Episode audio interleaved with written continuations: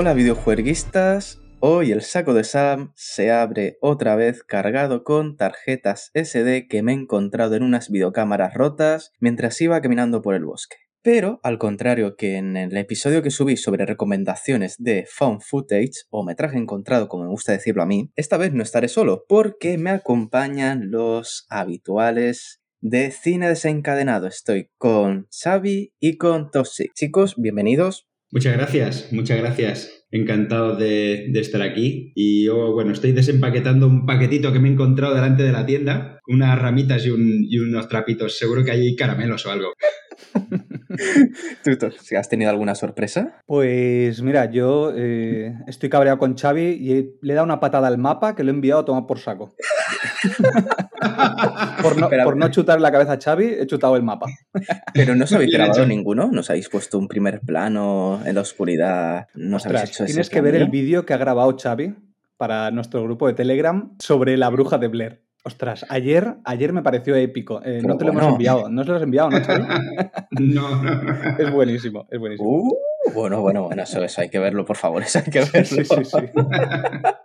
es muy bueno. Bueno, como se nota, vamos a hablar sobre el proyecto de la Bruja de Blair, porque hace muy poco se confirmó una nueva entrega y esperemos que sea diferente a la segunda, por favor, que sea más cercana al 2016 que a la segunda desde videojueguistas estamos dedicándole unos, unos artículos especiales de esta película odiada y querida partes iguales. Así que eh, en esta ocasión vamos a hablar sobre el proyecto de la bruja de Blair. Vamos a morir aquí. ¿Qué es eso? Para quien no sepa, esta película perteneciente al subgénero del found footage, recoge a un grupo de documentalistas que quieren grabar la historia, la leyenda sobre la bruja de Blair en el pueblo de Barkitsville. Se internan en el bosque y se desorientan. Esta película puede ser un poco lenta, porque es lenta, puede resultar aburrida, pero bueno, hay que ponerla un poco en contexto, que ya lo haremos más adelante, porque creo que es ahí donde radica la diferencia con respecto a otras, a otras entregas como Holocausto Caníbal, The Last Broadcast o UFO Abduction, que si bien se lanzaron antes que, que esta, la credibilidad no reúne esa verosimilitud que sí tiene el proyecto de la bruja de Blair. Y creo que por eso dio semejante pelotazo. Sin más dilación, vamos a, a, empezar sabiendo las opiniones de nuestros queridos y eruditos invitados, Xavi Toxic quien quiera empezar primero, adelante. O si no, os pegáis y a ver, a ver quién queda el, último en pie. Nos das un tronco y que nos peguemos entre nosotros, ¿no? A ver quién, a ver quién empieza. No, no, le dejo, le dejo a Xavi. Puedes empezar, Xavi. Bueno, a mí esta peli me pilló, vosotros sois muy, muy pequeños, ¿eh? os, pilló, os pilló muy pequeños el estreno de esta peli, pero yo fui al cine a verla en, el estreno. Tenía unos, unos 20, 20 años o así y me, me planté en el cine porque, bueno, ya, ya comentaremos toda, toda la campaña que hubo para que la gente fuera al cine. Y la verdad, yo la disfruté muchísimo porque es que era algo diferente. Era algo diferente e inmersivo, inmersivo. Pero sí que es una película que te exige, que te exige que, que te metas. O sea, te, te exige un poco de, de, de, mm, de voluntariedad. Porque si no, no entras. Y yo conozco gente que dice, o es o es una putísima mierda o es una maravilla. Es que no hay más. Porque si, si no entras a donde te, quiere meter la película, es una basura. Realmente, por lo diferente que es. Ahora, ahora esta película sería de A24, directamente. Por, lo rara que es. Cierto. Pero en, ese momento, en ese momento fue de las cosas más raras que podías ver. Es decir, o te lo tomabas como una o lo veías como una tomadura de pelo, como una genialidad. Y yo me decanté por verlo como una genialidad y a partir de ahí se creó mucho lore alrededor de, la peli. A ver, yo, pues acabas de decir que éramos muy, que éramos muy pequeños, eh, yo, yo más grande que Alex, que Alex es más jovencito que yo. Eh, yo tenía 12 años, tenía 12 años y la vi en el cine. Y Xavi, dirás, ¿cómo puede ser que Toxic haya ido al cine a ver una película de terror cuando el terror no le gusta y nunca ha ido a ver otra peli de terror? Creo que hasta It, hasta la primera parte de It, no había ido, no había vuelto a ver una peli de terror en el cine. Y esto es porque en el 99, que esto salió a hmm. finales del 99, del 99 al 2000, yo estaba en Argentina, estaba con mis padres en Argentina y tal. Y es la primera película que yo vi subtitulada en un cine, porque claro, en Argentina no, no tienen doblaje, como a lo mejor aquí. Eh, allí siempre es en versión original, o la mayoría de veces, y era en versión original yo con 12 años viendo una peli de terror que nunca había visto terror. Pues imaginaros, claro, yo esta peli eh, le, tengo, le tengo pánico. Mm, yo creo que me ha afectado más de lo que parece, porque luego os explicaré una anécdota de una cosa que me pasó en un bosque, y yo creo que tiene que ver con esto, porque lo que ha dicho Xavi es exactamente lo que pasa con esta peli. O entras o no entras. Como peli, o sea, si yo a día de hoy la viera, como amante del cine, diría, mm. pues vaya mierda, sinceramente, porque no tiene una calidad cinematográfica alta, etcétera, etcétera. Pero sí que es verdad que si entras y te lo tomas como un ejercicio de un documental, de un falso documental, entonces funciona muy bien, porque a mí lo que me ha sucedido volviéndola a ver es, es que he sentido esa verosimilitud de la que estabas hablando tú, Alex. Eh, para mí es muy verosímil. Parece realmente que sea un documental de alguien que ha ido al bosque a hacer esta, esta peli. Eso sí, tengo que decir que estos como estudiantes de cine creo que no valen mucho, ¿eh? porque las cámaras las mueven, vamos, no tienen un plano quieto en toda la peli casi. Y a mí, que no me gusta la cámara en mano, pues me ha costado volver a verla, ¿eh? ¿eh? sobre todo en el proyector. Yo creo que también es ideal verlo en una pantalla un poco más pequeña, porque en un proyector, eh, como el que tengo yo en casa, es que me marea, me, mareaba constantemente. Eh, pero bueno. Inversión total, tú. Inversión total, pero. pero bueno, que yo le tengo mucho cariño, eh, la voy a defender porque me parece que si entras es una maravilla. Eh, pero bueno, que si no entras, pues yo entiendo que la gente diga, ¿pero qué mierda es eso? Eh, ¿Para qué me recomiendas esta peli? ¿Sabes? Lo típico de que recomiendas a alguien y te dice, ¿pero por qué me has recomendado esto? Bueno, pues te lo tienes que tomar como que es real. Tú, esto se lo tendrías que poner a alguien sin saber nada decir, mira, estos son unos vídeos que le trajeron a alguien, tal, y como si fuera YouTube, ¿sabes? De hoy en día, el YouTube de hoy en día. Y yo creo que funcionaría mucho mejor, porque la gente que lo viera se acojonaría de verdad. Claro, porque mm. esa es la intención. A ver, sí, a mí reconozco que si no estás muy metido en el tema del metraje encontrado, puede darte rabia que muevan tanto la cámara, pero bueno, es una de esas señas de identidad porque supone que la gente que protagoniza estas películas no tienen experiencia. Sí, luego hay algunas, el que está grabando es alguien experimentado, por lo tanto tienes más estabilidad de los planos, sabe qué capturar. Entonces, estos tres estudiantes la intención es que eh, fueran recién esculadillos, no tuvieran ninguna noción en este, en este sentido. Y hoy en día, en este tipo de películas, se sigue conservando ese, ese frenetismo a la, hora de, a la hora de grabar. Monstruoso. Bueno, Cloverfield mm. tiene a un, protagonista que también le pasa esto, que es que no sabe, no sabe cómo tomar planos eh, estables ni, ni mucho menos. Entonces, claro, es ya como una silla de identidad, ¿sabes? Si, mm. A mí a veces me pasa que si quiero ver buenos planos, digo, vale, me voy a, me voy a otra película. Si quiero ver algo que diga, ostras, pues como lo hace parece real. Me mm. pongo, me pongo este subgénero. Sí, porque además los buenos planos de estas películas, de este subgénero, es cuando se le cae a alguien la cámara y milagrosamente enfoca ahí donde el director quiere que, veas, ¿no? Que es cuando aparece el bicho o, lo que sea, ¿no? Y entonces vuelven a coger la cámara, corre, corre que vienen. O sea, ya lo has visto, lo has visto un momentito y, y ya está. Pero que se gira mientras ves al tipo corriendo. Es decir, Exacto. Eh, dice, venga, venga, te voy a mostrar lo que viene detrás. Exacto. ¿Por sí? Pero es, eh, claro, es realmente es inverosímil. O sea, yo estoy segurísimo de que tú eh, ocurre algo y primero no te pones a grabar. O sea, hay un, desastre, hay un desastre y no te pones a grabar. Bueno, mentira, he visto, un documental, he visto un documental hace poco de, del, del desastre del Costa Concordia y hay mucha, mucha gente grabando lo que estaba pasando, ¿no? Pero bueno, si te persigue un monstruo no tiene ganas de estar grabando. Bueno, si se lo persigue a otro, sí. Eso sí.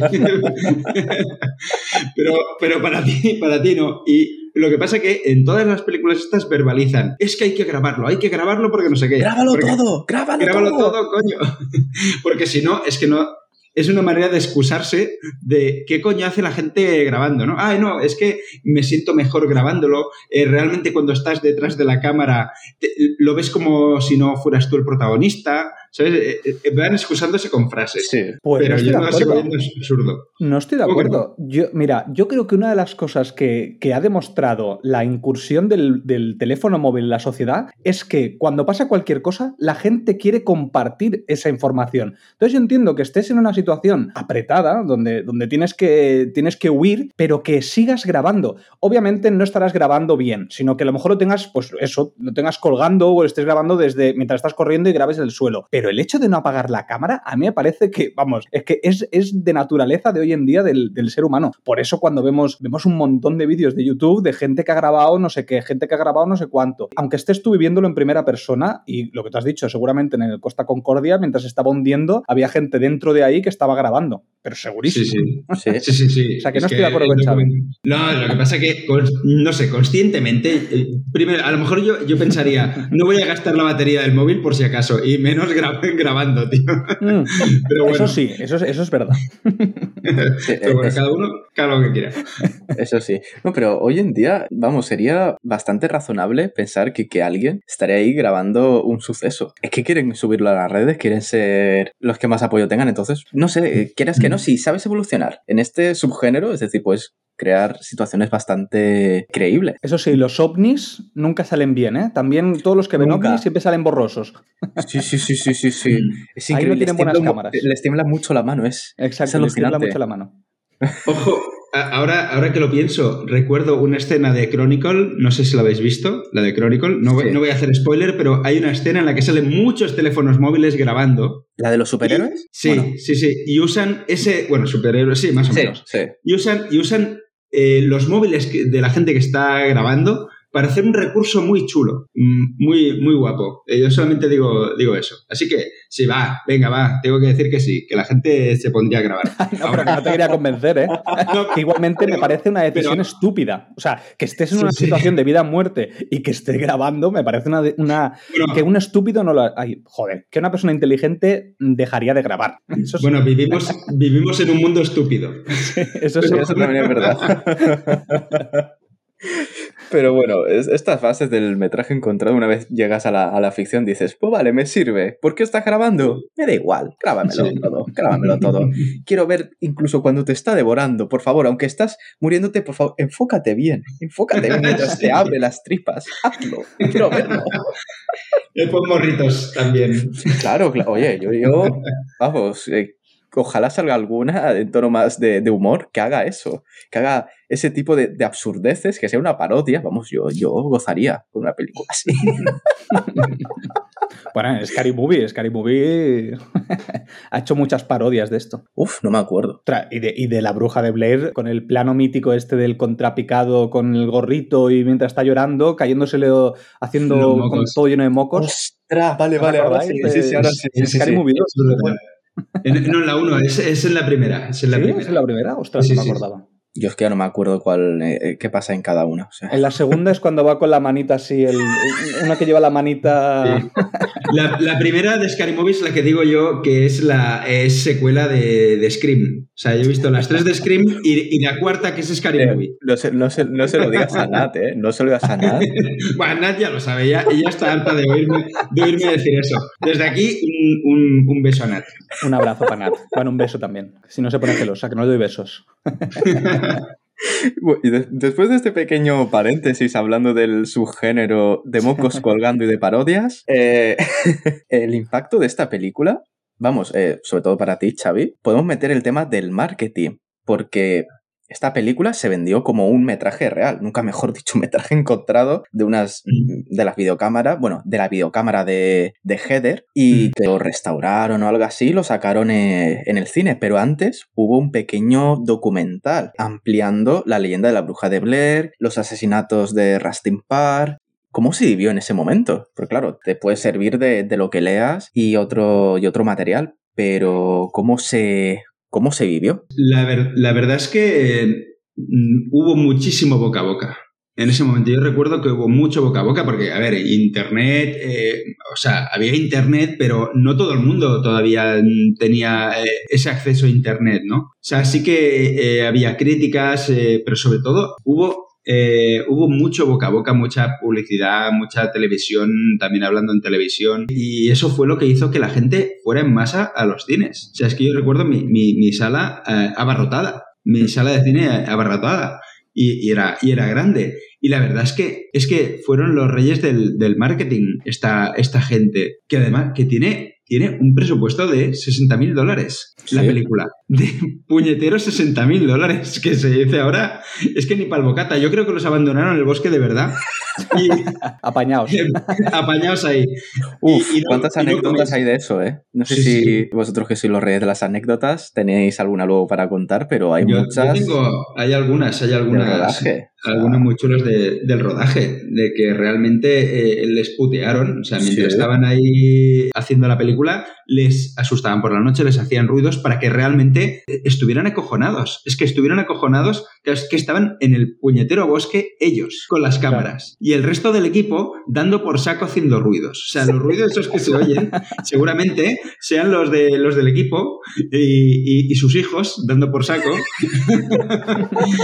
para tenerlos acojonados. Y, y, la verdad es que, ya te digo, ahora mismo el, el presupuesto es de 60 mil dólares, pero la taquilla... De 230 millones. Pues es, que es, una, es que es una locura. Es que son los putos reyes del marketing. Y por gente. eso, por eso, vamos, eh, hago la pregunta a los dos, pero ¿vosotros fuisteis al cine sabiendo que lo que ibais a ver era real? ¿O, digamos, fingisteis creeroslo? Que es diferente, porque no, sé que algunas personas eh, estallaron diciendo que qué ha pasado, qué pasó, están bien. De hecho, contactaron con los familiares de los, de los chicos y todo para darles el pésame. Los actores no salieron durante un año para contribuir sí. al marketing. ¿Vosotros qué pensaste? Yo sabía que, que era falso esto, o sea, tenía que ser falso.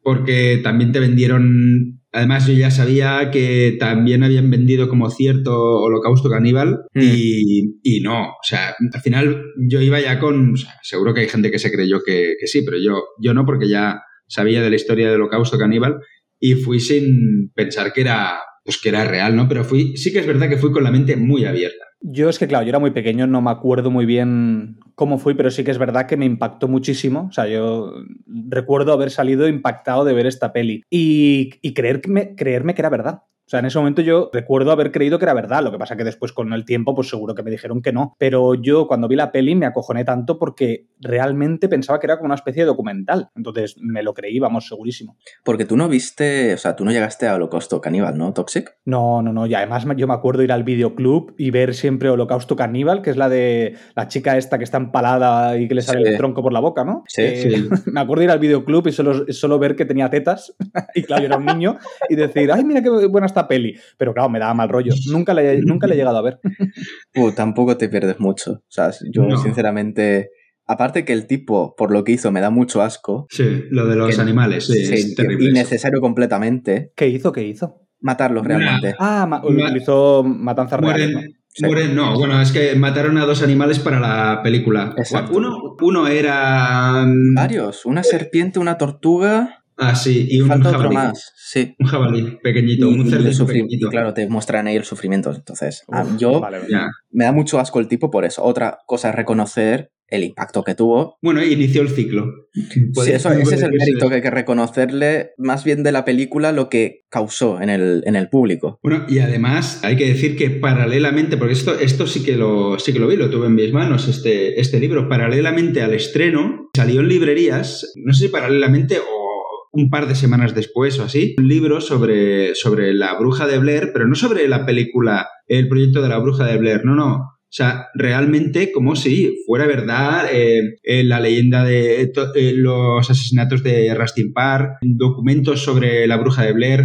el dibujo que aparece en la película sobre la bruja de Blair también aparece en, en, ese libro. O sea, es decir, como si fuera real, como si hubiera una mitología realmente al respecto. Y la verdad es que el libro está muy, muy currado, muy, está muy bien hecho, muy bien editado. O sea, no eran cuatro tonterías puestas en un libro, no, no. Está como muy bien documentado sobre sobre el. Que es tipo eh, sumario. De una Sí. investigación, de que te ponen incluso Es- es como- fotografías y, y demás cosas, o como... Sí, es- sí, sí, ¿Cómo sí, es la sí, estructura? es como era, eh, era esto, pues, como un. Lo que te harían ahora en un documental, realmente. O sea, como si ellos hubieran hecho el documental informándose bien y tal y cual, pero puesto en un libro. Es como si hubieran escrito un libro en vez de hacer un documento. Vale, a ver, obviamente no, no escrito por ellos, obviamente, porque se supone que, que han muerto, pero como si ellos hubieran basado a lo mejor en ese libro para. Para querer hacer el, el documental. La verdad es que muy guapo, muy guapo. ¿Y esto salió, dices, después del de estreno,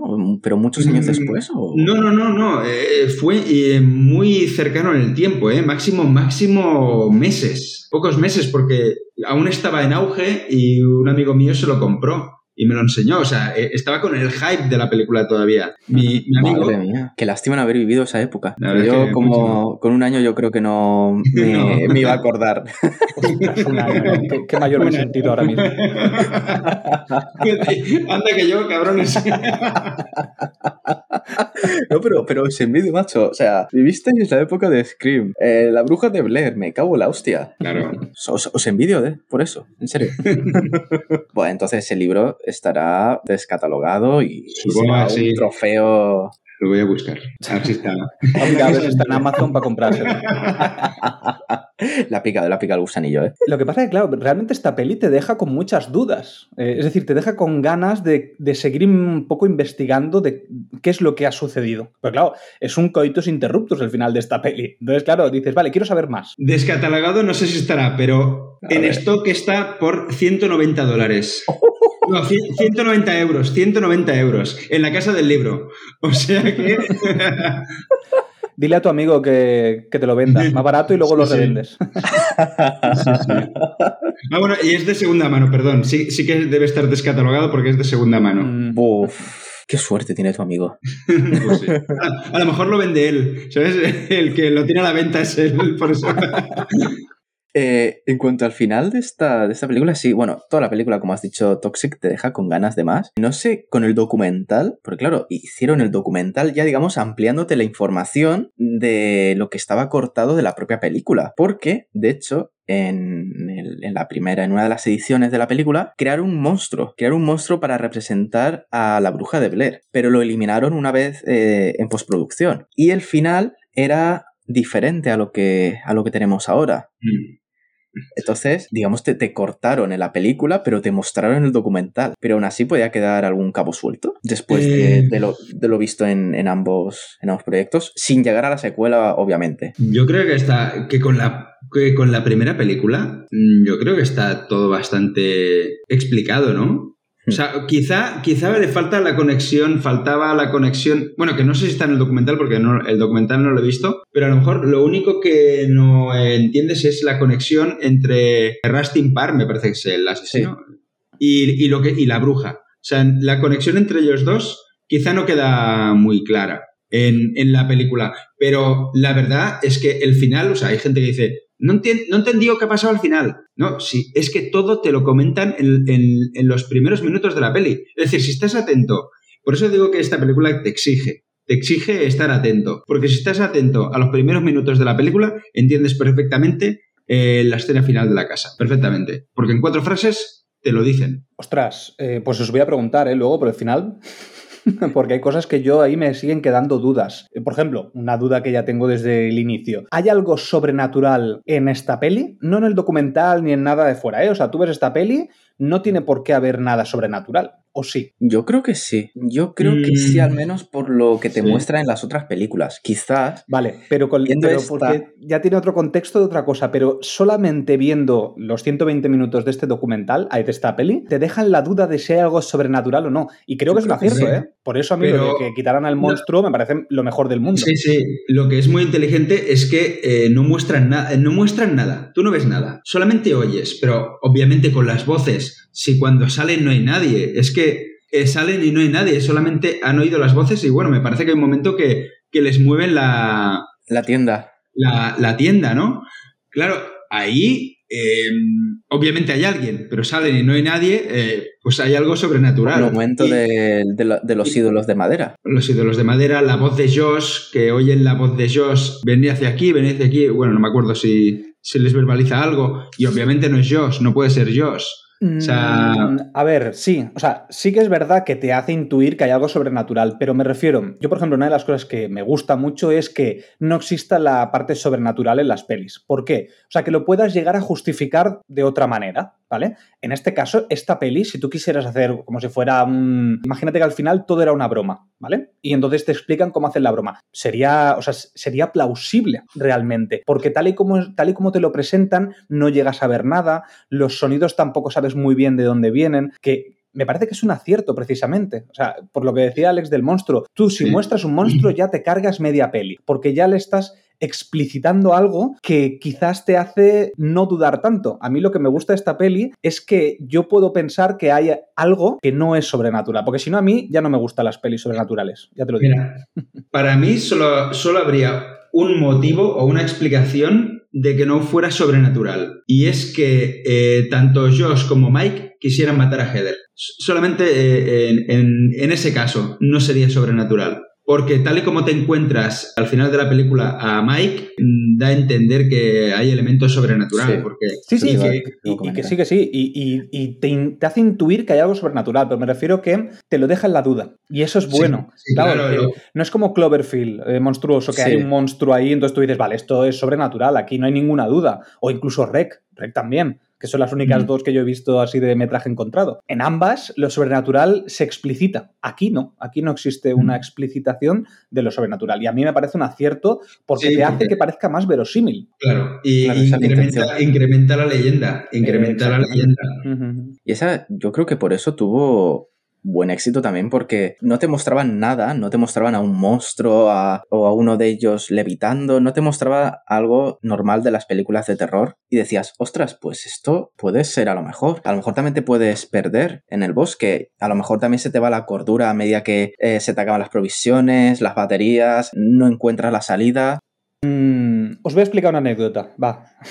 Venga, antes en esto. Eh, yo, yo eh, una de las cosas que. Yo soy muy miedoso, ¿eh? creo muchísimo, pero también soy muy racional. Es decir, yo no creo nada sobrenatural. Yo pienso que siempre tiene que haber una explicación científica. ¿Qué es lo que me sucede? Yo he estado muchas veces en el bosque de noche y, y me cago vivo me cago vivo, porque además el bosque es una cosa, no sé si habéis estado solos, no, pero eh, si habéis estado, bueno, sí, he estado solo también en el bosque de noche, cercano a otra gente, ¿vale? a menos de, yo qué sé, 100 metros, pero acojona, o sea, yo iba acojonadísimo. ¿Qué es lo que nos sucedió un día? Claro, cuando tú te empiezas a, ¿cómo se dice? Cuando dos personas, uno eh, le va creando el miedo al otro sin querer, porque mm. empiezas a decir, ¿qué ha sido eso? ¿Qué ha sido eso? ¿Qué ha sido eso? ¿no? Eso, te sugestionas, empiezas a ver cosas que no existen, ¿sabes? Empiezas a escuchar cosas que no existen. Pues nosotros escuchábamos voces. Escuchábamos voces como así de fondo y tal. Claro, eh, yo sé que no eran voces, o que quizás eran voces, pero estaban. No, era algo sobrenatural. Estoy seguro que era algo que científicamente lo podría demostrar, ¿sabes? Pero claro, como te estás sugestionando, pues ya empiezas a escuchar cosas donde no están. Y dos cosas que nos pasaron. Estábamos en una tienda de campaña, ¿vale? Estábamos ahí de esto. Esto no, es sobrenatural, ¿eh? Estábamos ahí, eh, creo que éramos como cuatro dentro de una tienda de campaña y uno que estaba fuera. Claro, empezamos a escuchar como campanas. ¿Sabes? Campanitas, de esto de, fondo y digo, me cago en la leche, digo, ¿qué cojones es esto? Y estábamos nada, estábamos a unos 300 metros del coche, o sea que estábamos cerca, pero estábamos acampados en medio de la nada, ¿sabes? En el Pirineo, ahí en medio de la nada, que no había nada, eh, escondidos para que no nos pudieran ver los guardabosques, pues claro, decimos, ¿qué coño hacen campanas aquí sonando? Bueno, pues al final empezamos a ver que el que está afuera empieza a decir, me cago en la leche, escucho pasos, escucho... claro, todos sugestionados, todos sugestionados. Pues ¿qué eran? Eran caballos, eran caballos de estos que tienen como pastando en el Pirineo, de esto, que son como recintos que incluso... Los eh, cencerros, ¿no? Que era los cencerros, eso. Claro, eran cencerros, pero claro, incluso llegaron a pasar donde estábamos nosotros y en la tienda de campaña pues tocaban la tienda, porque claro, estaban y nosotros dentro sin saber, y claro, y el cabrón de fuera diciendo, ¿qué es eso? Y, acojonándonos, pero bueno, al final no no era nada. Pero al cabo de un rato uno de ellos dice, hostia, eh, que me tengo que quitar las lentillas. Y se tenía que ir hasta el coche. Bueno, pues nadie queríamos ir, se, se fue él solo. Pues el tío, el tío Pasan 10 minutos, no vuelve, pasan 20, no vuelve, pasan 50 minutos y no vuelve. Claro, imagínate, nosotros súper sugestionados, pues fuimos a buscarlo. Pues el tío estaba eh, dentro del coche rodeado por caballos que, que estaban al lado del coche y estaban chupando el, el retrovisor del coche. y el tío estaba acojonado dentro, ¿sabes? No quería salir. Y además que te va a hacer un caballo. Pero claro, imagínate en medio de la noche, oscuridad total, porque encima no había ni luna. Pues ya, Uf. acojonado. Y lo último... Didi, Xavi. no, que ojo con esos caballos, que los caballos salvajes son enormes, son inmensos. Claro, esos da mucho miedo. Es como a mí las vacas, cuando las ves en medio del monte, dices, hostia, a ver qué me va a hacer. Porque te miran, se te quedan mirando y dices, a ver si me va, me va a venir a embestir. Pues el tío se había acojonado, que lo entiendo. Y aquí tengo lo último que no tiene explicación, ¿vale? Que aquí nos acojonamos. Nosotros estamos como una, una ladera de una montaña. Pues enfrente hay un camino, ¿vale? Que, que baja, ¿vale? El mismo que nosotros estamos, digamos, donde habíamos aparcado el coche y veíamos el camino bajando. Y más o menos hay unos 45 minutos hasta el primer pueblo, aproximadamente. Pues de repente, en medio de la noche, eran la- las 2 de la mañana, bueno, una, dos de la mañana, por ahí, estábamos ahí eh, mirando, eh, pues ahí fuera, ¿sabes? Y vemos un coche que sube por ahí, por el camino. Decimos, hostia, qué raro, a esta hora que venga un coche a- hasta aquí arriba. Pues el coche se para en medio del camino, que no había nada, simplemente era en medio del camino, se baja, porque nosotros no lo veíamos bien, ¿eh? veíamos las luces y tal, y se enciende un cigarro, porque nosotros veíamos como el- el- la lucecita esta del cigarrillo, Sí. ¿sabes? Muy, muy poquito. Se quedó el tío ahí, estuvo como cinco minutos haciendo algo en el coche, se piró, o sea, se dio la vuelta y se piró para atrás. Claro, nosotros diciendo, ¿pero qué coño ha pasado aquí? O sea, ¿qué hace este tío aquí en este camino en medio de la noche, haciéndose un cigarro, moviendo algo en el coche y luego se piró para atrás? Y claro, 45 minutos. ¿Qué coño hacía ese tío ahí? Eh, Toxic, eh, algún día te explicaré lo que es el cruising, para que lo sepas. Hombre, Que yo no- creo- No creo que ese sitio y ahí, no sé yo, ¿eh? Vale, vale. Estaba Bueno, solo, además. Si, si no sabe la gente lo que es el cruising, que busque en, en Google Imágenes y en vídeos, sobre todo. Sí, que vayan a, que vayan a Montjuic, aquí en Barcelona. También, también. Ya sé dónde no tengo que ir.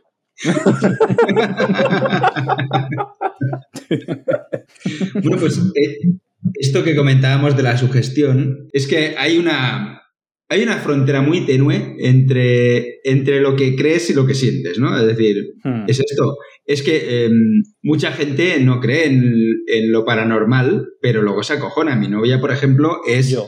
no, no cree en nada paranormal, pero no le pongas una película de fantasmas, que se caga viva. Pero no, no se la pongas, que, que se caga y dices, pero si no crees, no deberías ponerte así. Pero bueno, es que al final los- la sugestión es lo que hay. Y Sí. esta película es, es sugestión pura. Es que no tiene más que sugestión. Te plantan unas semillitas y ahora métete en el bosque con ellos, porque estás ahí. Yo en el cine, es que en el cine está todo oscuro. Claro, eh, esta vez que la he vuelto a ver, también me quise, quise verla a oscuras y tenía hasta demasiada luz, ¿sabes? La, la pantalla del ordenador, el teclado tenía demasiada luz, para mi, punto, para mi gusto. Pero es que eso, en el cine, es que claro, veías lo mismo que ellos, veías nada, dos árboles ahí en primer plano, con, iluminados por la, por la cámara y ya está. Y el sonido, es que es una película de oír eh, y de ponértela a tope para lo que están leyendo ellos. Hablando de sugestión, eh, no sé si os acordaréis una escena cuando ya están regresando los chicos que dicen, vale, o sea, ah, porque además te, te sale minutos antes, esta misma escena, te sale un árbol donde cruzar, Mm. luego regresan y de pronto el árbol ya no está. Ya, eh, que, porque, porque cruzan un, un río, un riachuelo, ¿os acordáis? Puede tener una doble, una doble lectura tanto de algo sobrenatural como de algo natural, porque en realidad... Yo de esto no, no lo- no lo entendí así. Yo entendí que habían dado un rodeo brutal y habían vuelto al mismo sitio. Es decir, Yo como también. diciendo, ¿qué- Que era el qué es lo mismo que- árbol. que era el mismo árbol, precisamente. ¿Sí? Sí, sí, Yo porque-. Yo, yo creo es- que no podían es- regresar porque algo había ocurrido. No, Yo creo que era eso, que después de caminar no sé cuántas horas, pero no sé Ya, cuántas ya nos horas. está haciendo efecto la película, ya no sabemos Sí. qué hemos visto.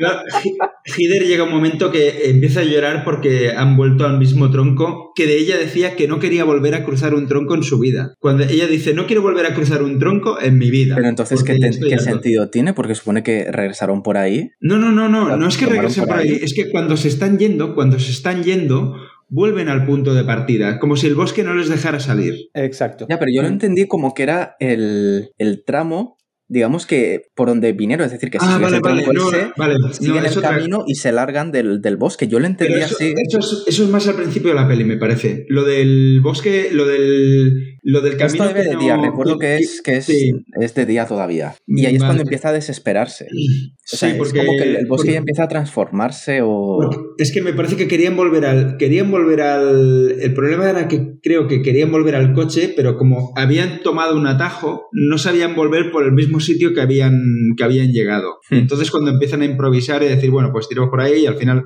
les pasa lo del mapa, ¿no? Pero. Tendrían que haberse quedado con los pescadores que encontraron ahí.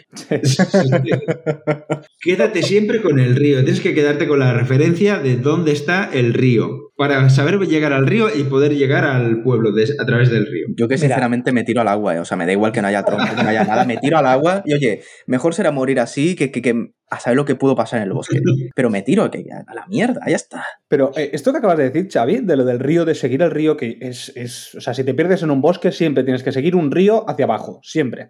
Porque Mm. siempre te va a llevar a otro lado. No, no como estos que además lo verbalizan, dicen, no, hay que seguir el río, no sé qué, y luego no siguen el río. Luego dicen, no, vamos todo el rato al este. Y digo, vamos a ver, pero sois tontos. Y luego dice, eh, ¿cuál es la bruja buena? Eh, ¿La del este o la del oeste? Haciendo referencia a, al mago de Oz, ¿sabes? Sí, y digo, vamos a ver. ¿así vais a decidirlo? Sois muy tontos, ¿eh? Uf. Son muy tontos. Eh, seguir un río. Si os perdéis, seguir un río siempre. La gente muere porque le apetece las películas de terror. Sea, es es Bueno, increíble. Y porque no se ponen de acuerdo. El, el- el problema que tienen aquí es que siempre, en, en todas las discusiones que hay, que no son pocas, eh, bueno, que llega un momento que a partir de ese momento ya es todo discusiones. Sí, todo el sí, rato. sí, ya es buenos días. ¿Qué?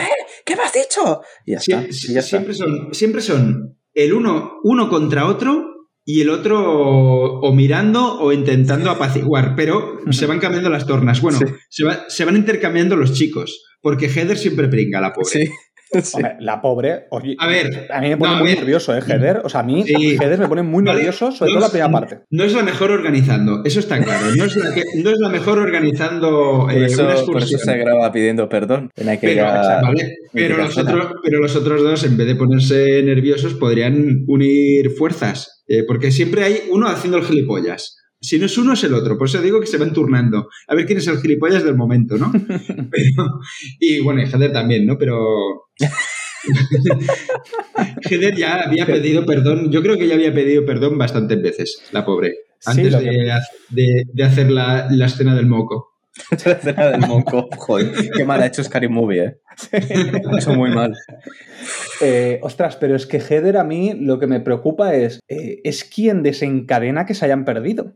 Porque hace lo del atajo, es ella la que dice, no, vamos a ir Sí. por aquí, mientras Mike le está diciendo, oye, ¿sabes dónde vamos? Y la tía Sí. en vez de decir, sí, sí, eh, o sea, en vez de decir, no, estoy perdida, dice, sí, sí, es por aquí, Sí. no te preocupes, que sí, que sí, que llegamos al coche, que no te preocupes, y el otro todo acojonado, ¿sabes? Y yo pensando, Heather, si no tienes ni idea, párate antes de que os perdáis más. Ojo, que yo esto de esto de yo de cruzar un bosque porque sí, eh, yo lo he hecho, pero obviamente con el, con el Google Maps es, eh, en la mano, sabiendo que la flechita, que la flechita más o menos apunta hacia donde tienes que ir.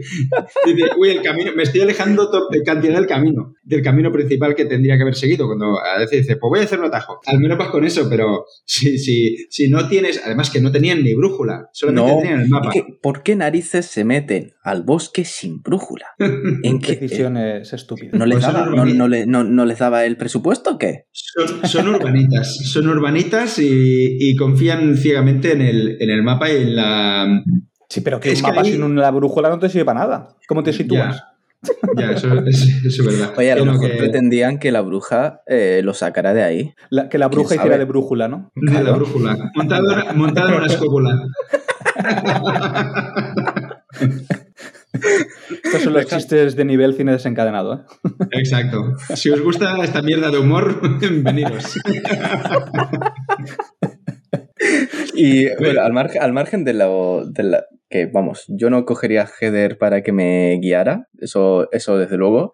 Bueno, decimos que tuvo mucho éxito en el, en el público por su verosimilitud, pero dentro de la película, en el contexto, porque claro, ahora quizás la veamos y nos resulta poco, sobre todo después de todas las que han sacado, que han bebido de esta, que la han mejorado y demás, pero en su contexto, en la época que se lanzó, sin tener nada de lo que tenemos ahora, ¿qué creéis que se hace fuerte esta película y dónde flojea? Mira, a mí, por ejemplo, aciertos de la peli.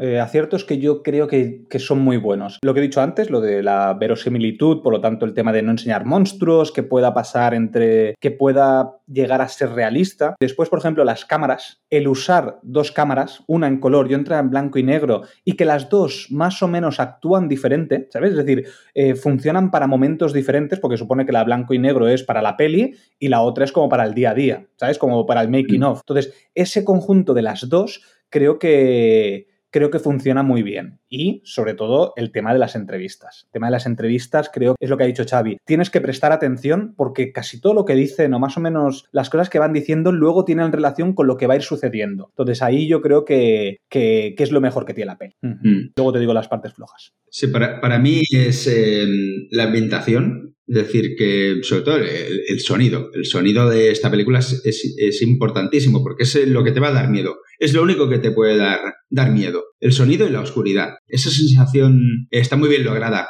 No está tan bien, bueno, eh, luego diré que no está tan bien logrado, pero lo de lo que dice Toxic de las cámaras, sobre todo en el último, en la parte final, las cámaras están usadas maravillosamente. El que se van siguiendo por la casa, Heather siguiendo a, a Mike, cada uno con una cámara, y que tú ves lo que está grabando Mike, lo que está viendo Mike, y a la vez ves a Mike siendo grabado por, por Heather, y ese uso que se le da en esa última parte me parece increíble, me parece, me parece sublime. Porque claro, ahí ya Mike ya estaba, llamémosle, poseído, ¿no? En ese momento ya... Bueno, claro, en ese... En ese bueno, Mike está persiguiendo, a ya, está persiguiendo a Josh hasta el final. Al final no poseído, pero sí, eh, claro, no sabemos. Como no vemos a Rustin Parr ni a nadie, es que no vemos a nadie, pero bueno, ya sabes que, ha sido sometido. Sí, supongo que ya cuando entras a la casa ya sabes que ahí se acaba todo, ahí ya... Y, luego hablamos de los cuatro finales que intentaron eh, y que eliminaron, porque solamente de esa escena, ¿eh? de, la escena esta de, de,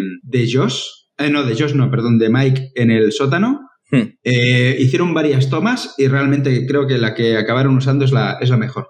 Y la Porque que luego ha sido referenciada en, otros productos. No sé si habéis jugado a Resident Evil 7. En, un punto eh, del principio del juego, el protagonista ve a alguien también eh, dándole la espalda, mirando hacia la pared, en un sótano de piedra también, y hmm. es la misma situación. Y es, es, una clara referencia al proyecto La Bruja de Blair. Ostras, pues tengo una escena que a lo mejor también eh, puede ser referencia, no lo sé, pero a mí me recuerda un montón, que es en Soy leyenda, cuando Will Smith entra a uno de los sitios donde están esos zombies y ves un zombie que está como mirando a la pared y está que respiran como muy fuerte y, que acojona un montón. O sea, tú ver un personaje que está mirando a la pared sin hacer nada da muy mal rollo. Entonces, quizás vendría de aquí. Pero bueno, me recuerdo mucho. Sí, bueno, y luego también, aparte del final, otra referencia muy cercana que tenemos eh, del momento, vamos a llamarlo Moco Header, ¿de acuerdo?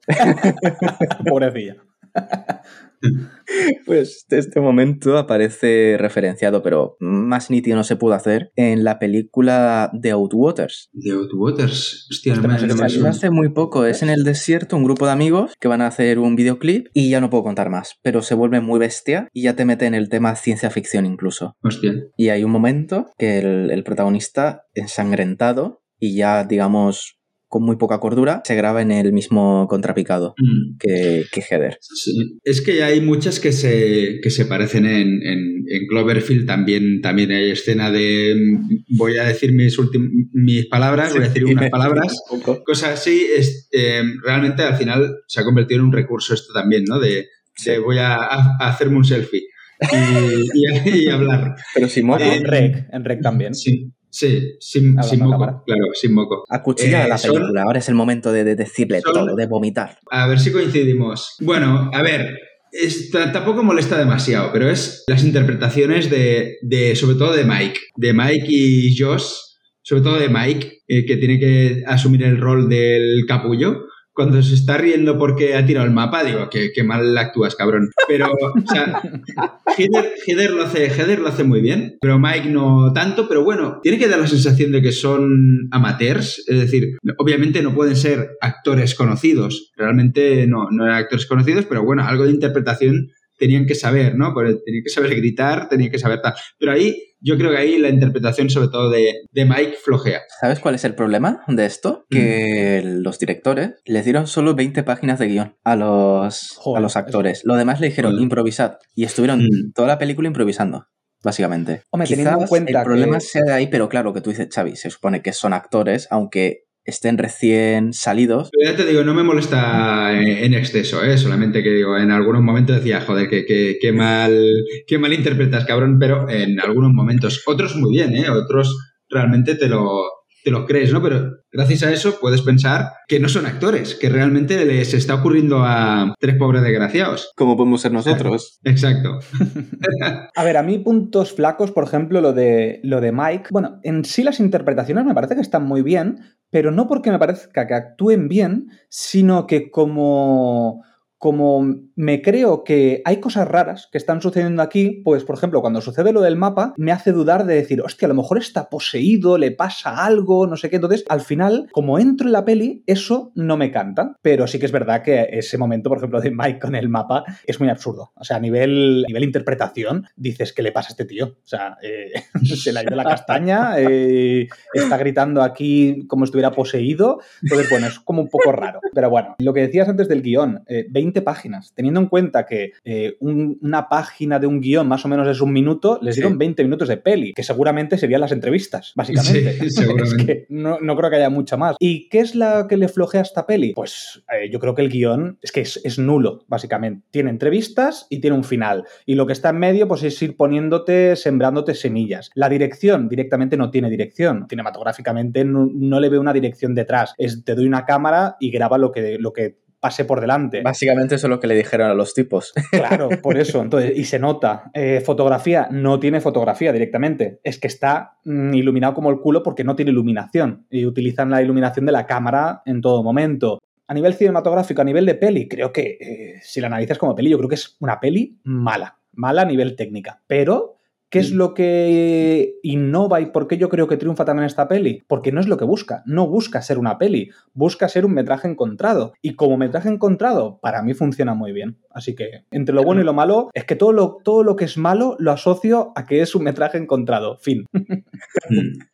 No, sí, es así porque tiene sus propias reglas. Claro, esta técnica se ha ido depurando a lo largo del tiempo, de tal modo que la fotografía, aunque sí que no es profesional, sí que te deja planos e imágenes, incluso jugando con la sutileza. Este, este tema se ha ido depurando, obviamente, con, a lo largo del tiempo, pero es que eh, lo único que hicieron los directores fue asustar al equipo y decirles, grabad todo, o sea, 24 horas con la cámara. O sea, imaginad todo el material que tuvieron que recortar. Ojo.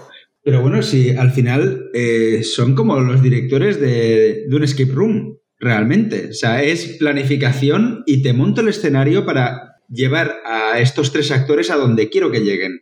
Hmm, Y, que, y que ellos reaccionen, pues reaccionen como tal, pero el, el hecho de, mm, pues vamos a montar los palos estos aquí, las, los montículos, eh, que haya siete montículos como, y que los cuenten, que haya siete montículos como los siete niños que murieron en la, en la casa y que luego se encuentren tres montículos, eh, porque el- los siguientes eran ellos. O sea, es que son, eh, esas pinceladas ya me parece buena dirección. Vale que tiene muy poca cosa, pero, pero está lo que tiene que estar. Luego, realmente. Eduardo Sánchez, uno de los directores, hizo una película muy buena, de muy buen ritmo, se llama Exist, del Bigfoot, que Mm. yo creo, Toxic, que sí que te va a gustar. Tú que eres un poco más reacio al tema este, creo que sí te va a gustar, porque es muy frenética y el final es un poco distinto a lo que nos tienen acostumbrados. Así que, eh, por si le quieres dar una segunda oportunidad, a lo mejor aquí puedes ver un poco más de labor de, de dirección. Estoy viendo aquí, eh, recomiendas pelis que tienen muy pocos votos, ¿eh? O sea, pelis que no conocen ni, no conocen ni los directores. o sea, que bien, bien, buenas recomendaciones, que siempre, al final, siempre la gente te recomienda lo mismo y aquí tú- siempre que hablo contigo me recomiendas algo que no sabía ni que existía. Yo sé que a ti te gusta mucho el terror, entonces, claro, eh,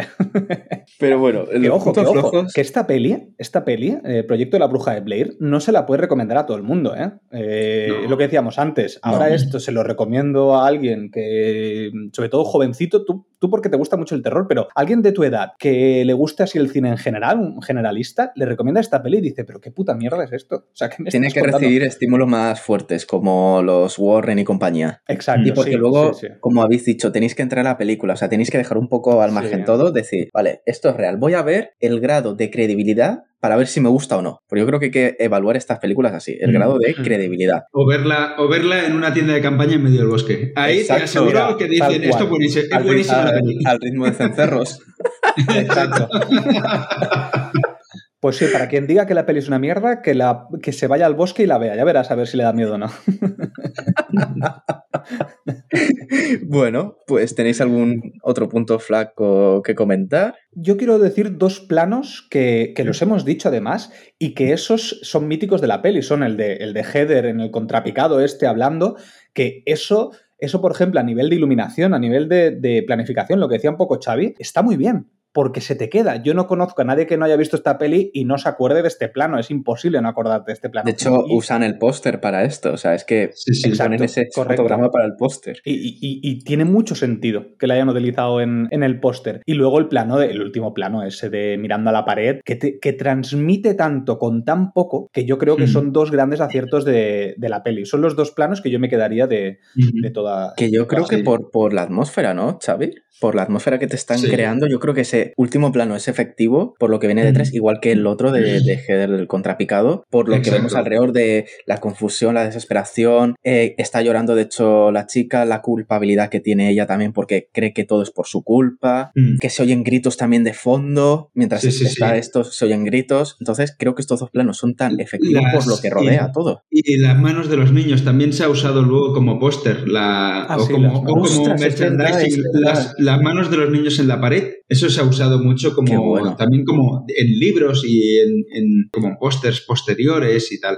Hmm. Y quería comentaros, lo, bueno, los, los cuatro finales eliminados, en las cuatro pruebas que hicieron para la escena final. La primera era exactamente igual que se vea a Mike de cara a la pared, pero con los palos colgando. Había palos de, como los del bosque, pero colgando. Lo que pasa que, claro, yo creo que molestaban o no se veía bien a Mike y por eso los quitaron. Luego había otro eh, con, con Mike mirando a Heather. En vez de hacia la pared, mirando Uf. a Heather.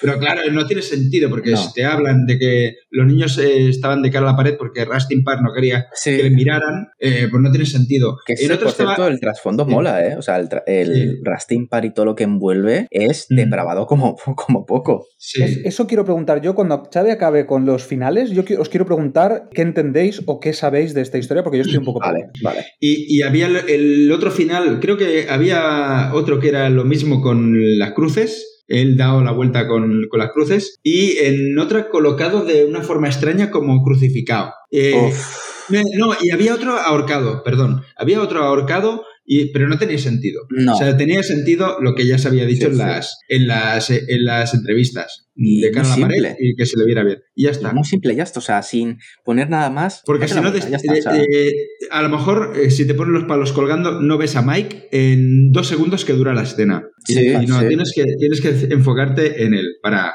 para acabar de entender el- la, la escena. Y la verdad que está muy bien. Que por cierto, la entrevista que le hacen a la mujer loca, a la Mary, Brown, me encanta esa entrevista, ¿eh? porque realmente piensas que esa tía está loca. O sea, es que lo ves Sí. que tiene cara de loca. Y luego lo que cuenta es verdad. Entonces, claro, esa contraposición te hace estar dudando al inicio de la peli, porque, claro, la gente va diciendo una cosa, no sé qué, y le dicen, pregunta a la mujer loca, y al final todo lo que dice ella eh, se cumple. Que yo Entonces, claro, creo que ocurre, como en todo cliché, rescató también del slasher, de no hacer caso a los supuestamente locos del pueblo. Y decir, ah, da igual, venga, no nos va a pasar nada, venga, vamos para allá. Y se dan Sí. cuenta que la realidad es mucho más oscura de lo que estaba contando el loco, o que el loco tenía razón. Y, y normalmente, bueno, en los slasher es el loco de la gasolinera, que siempre Sí, se encuentran a un loco en pensando gasolinera yo. que, que les dice no vayáis para allá. O, o ir para allá. Es, es o no vayáis o ir porque está compinchado. Sí, con quien te va a matar. En la cabaña en el bosque, ¿no? La, de, la, que, la que hicimos. La, la cabaña en el bosque. La de kilómetro kilómetro- 666. Exacto, también. Es que, eh, es que es un cliché brutal. Pues, respondiendo a tu pregunta, Toxic, Sí, explicarme Xavi, un poco la peli. ¿tienes, Eh, mm, ¿Qué, qué- sucede con, este, con esta bruja? ¿Es una bruja? ¿Hay un asesino? No me entero muy bien, si lo, si lo sabéis. ¿eh? Yo es que tengo recuerdos un poco entremezclados, la verdad, sobre Rustin Park. Sé lo que hizo Rustin Park, pero la conexión, como comentabas al principio, Toxic, del episodio, sobre la bruja, Ellie... Eh, sí, como- ¿Qué Kenward? Eli... No, no me acuerdo. Ah, pues el, el tema de Rustin Park en sí no queda bien, bien claro qué es lo que ocurre, qué relación tiene con, con la bruja, porque sí que es verdad que documentándome luego he oído múltiples teorías, no, no sé si hay una oficial, una que mm, Rustin Parr mataba eh, por órdenes de la bruja o como poseído o como tributo a, a esta bruja, otra que también que la bruja ha poseído a, ha poseído a, mm, a Josh. Eh, no queda bien claro qué papel realmente tiene la bruja en, en eso, o si es Rastimpar o el espíritu de Rastimpar, es que no, no queda nada claro. Yo también estoy confuso, la verdad. O sea, sé lo que hizo Rastipar y obviamente estamos en la brujería, pues pensaron que era bruja o lo que pasaba, a lo mejor le, le hizo algo a los críos o los críos se lo inventaron y mataron a la mujer. ¿Quién sabe lo que pudo pasar? Mm. Yo quiero pensar, yo quiero pensar que a lo mejor fue poseído por la bruja, porque está sobre el mismo sitio donde existía el, el condado de Bel Air, o sea, el condado ficticio de, de Barketsville eh, se, se estableció donde estaba Blair. Quizás eh, Rusty vivía ya en, Bar- en Barketsville y fue poseído por ella. Yo quiero pensar eso. Yo quiero Mm. pensar eso. A lo mejor simplemente el tipo estaba zumbado y ya está. Eso también puede ser. Mi mente racional dice que es eso. ¿Y qué dice tu mente racional sobre el hombre que se bajó a fumar? Eh, Es la escena post es la escena post-créditos, eso. e- edición, edición de Toxic. yo, yo ahí pensé que, se, que tenía un cadáver en el maletero y que lo había tirado. Esa es mi mente racional. Pero no era un brujo, eso seguro que no. Bueno, eso no, eso no lo sabes. A lo mejor no era, no era un cigarro, era una varita mágica que se iluminaba, ¿sabes? Al final de todo. Con las de Harry Potter. Hizo espectro patronum y sacó uno. En fin.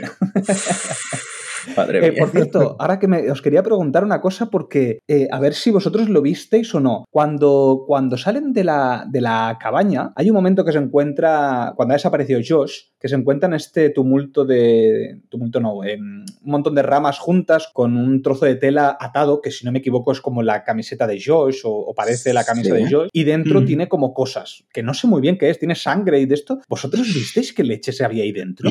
Yo es que Yo creo, creo que que- tampoco lo dejaron. A no, lo- se pare- intuye, parecen, pero no se ve. parecen dientes, ¿no? Parecen Ah, dientes. Puede ser. Ah, una lengua podría ser. Lengua me quiere sonar. Podría ser. No Me quiere sonar más la lengua. Claro, porque lo- se supone que los gritos que están oyendo cuando están intentando encontrar a Josh, que oyen los gritos de Josh, se supone que es como si en ese momento se lo estuvieran quitando, ¿no? Se lo estuvieran Hmm. arrancando o, o algo así. No queda, no queda muy, muy claro, pero es la gracia también, ¿no? Sí, de rellenar los huecos, ¿no? Que deja la, la película. De Entonces, ¿qué, intencionados. qué entendéis al final? Entonces. Porque al final de todo, ¿eh? me refiero cuando aparece el, el chico este mirando a la pared, se supone que es porque están matando a otro, ¿no? Por eso mira a la pared, por lo que estábamos diciendo de las entrevistas. ¿A quién estaba matando? ¿A Josh? ¿No, estaba ya, No, ¿no que- estaría muerto? Yo creo que la estaban matar a esperando. Heather. A Heather, por eso. eh, la están Ah, esperando a Heather. Claro, claro. Vale, vale, vale. Que ella Ah, se tiene corta todo sentido. y aunque Qué no, bueno, no, no oigamos los gritos ni lo que va a pasar, pero si la forma de operar del asesino era que mientras mataba a un niño, el otro niño se daba la vuelta Claro. Heather y es se la supone que Josh está muerto hace más tiempo, a lo mejor Josh ya poseído o lo que sea, lo que pase, está esperando detrás de, de Heather. ¿Quién Claro, sabe? tiene sentido. Mm. Tiene todo el sentido del Mm. mundo. Vale, vale, es que vale. esta- vale. eh, o sea, hay, hay que rellenar muchos huecos, pero yo creo que esa, esa es la Sí. gracia. Que a lo mejor si tuviéramos sí. todo explícito, decimos, "Bah, pues vale. Mm, Sí, sí, no, totalmente Está bien, Esta peli lo bueno que tiene es que es todo muy implícito, no hay nada. Por eso también es más realista, porque si no, sí. le sacarías, Mm, le sacarías más pegas. Y por eso, vamos, fue, fue un bombazo. Xavi, bueno, Toxic también, porque eh, aunque eras joven, la, la pudiste ver. Esta película, ¿cómo afectó al género de terror después? ¿Hubo una corriente que querían apostar por este tipo de películas? ¿O fue más que nada la noticia y el género siguió como seguía hasta entonces? Digamos que no fue como la corriente que se tomó con el slasher de que todos querían hacer películas slasher, venga, vamos. Yo creo que eh, no supieron seguirlo durante unos años. Tenemos el, el- por ejemplo, tenemos el, el caso de, bueno, que entonces quisieron hacer el- la segunda parte de Book of Shadows, pero me parece que ya no es metraje encontrado, es una, una cosa que intentaron seguir Pero que no tiene es. nada. Que- estoy viendo fotos aquí y no parece nada de metraje encontrado. Pues sí, no te lo confirmo. O sea, si os queréis ahorrar ver la película, por favor, hacedlo porque no os vais a perder nada. Vale. Tenemos, no es metraje encontrado, combina metraje encontrado con las grabaciones que hacen, pero es que es mala. O sea, tiene una buena premisa que es el éxito que tuvo el pueblo a, eh, a Mm. raíz del proyecto La Bruja de Blair, que me pareció, esos minutos me parecieron lo mejor de la película. De ver cómo el pueblo se aclimataba a ello, cómo sacaban provecho a los Salem con el tema de la Mm. caza de brujas, cómo sacaban provecho, cómo veían bien, cómo algunos decían que por qué venían las personas a fotografiarse en los sitios, cosa que pasó en la vida real, que esta población tuvo un gran, un gran boom de, de personas que iban a los sitios donde se grabaron las escenas y demás. Entonces me pareció muy buena introducción representativa de, de la realidad, pero luego se convierte en un batiburrillo de cosas, Mm. de Mm. malos efectos especiales, momentos ridículos, interpretaciones a la par también, pierde la magia que tenía de- del proyecto La Bruja de Blair. Mm. En cuanto a narrativa es un poco confusa porque de pronto te saltan al pasado, luego al futuro, presente, no comprendes Bueno. muy bien qué está pasando, es Pues- confusa la película. Pues mira, pasaron, yo creo, por lo que estoy viendo, pasaron nueve años hasta que. Es que creo que la siguiente que ya se hizo, eh, que la siguiente que se hizo de metraje encontrado, que a lo mejor me equivoco, ¿eh? pero no recuerdo una anterior, eh, ya, fue Cloverfield en el 2008, es decir, nueve años después. No, mentira, porque es del 99. Sí, sí, sí, ya, ya, ya lo debo bien. En el 2008 fue Cloverfield y Paranormal Activity en 2009. Es decir, eh, a partir de Cloverfield creo que volvió a retomarse el, el gusto por metraje encontrado y salió mucha cosa a partir de... Ostras, eh. pues me dejas muy en duda porque no me... Y si ha salido algo, No ha sido acuerdo. para vídeo, y si ha salido algo, ha sido para vídeo o algo que no, que no tuvo eh, relevancia, porque el bombazo de, del, el bombazo del metraje encontrado ya, ya vino con, creo que volvió con monstruoso. Mira, de hecho, acabo de mirarlo, vale, he hecho un poco de trampa, pero me sonaba, hay una película japonesa que se llama Noroi, de The Curse, que es del 2005, Mm. y luego también tenemos Lake Mungo, de documental sobre la muerte de, de una niña, australiana por cierto, pero lo que tú dices, Xavi, quizás de películas que... A nivel comercial, sido- a nivel comercial. eh, no, Y además, Cloverfield jugó la misma baza que jugó la bruja de Blair. eh, que fue el, el- un marketing brutal de uno de los grandes genios del marketing y para, eh, en mi modesta opinión, un maldito vendehumos, eh, que es JJ Abrams.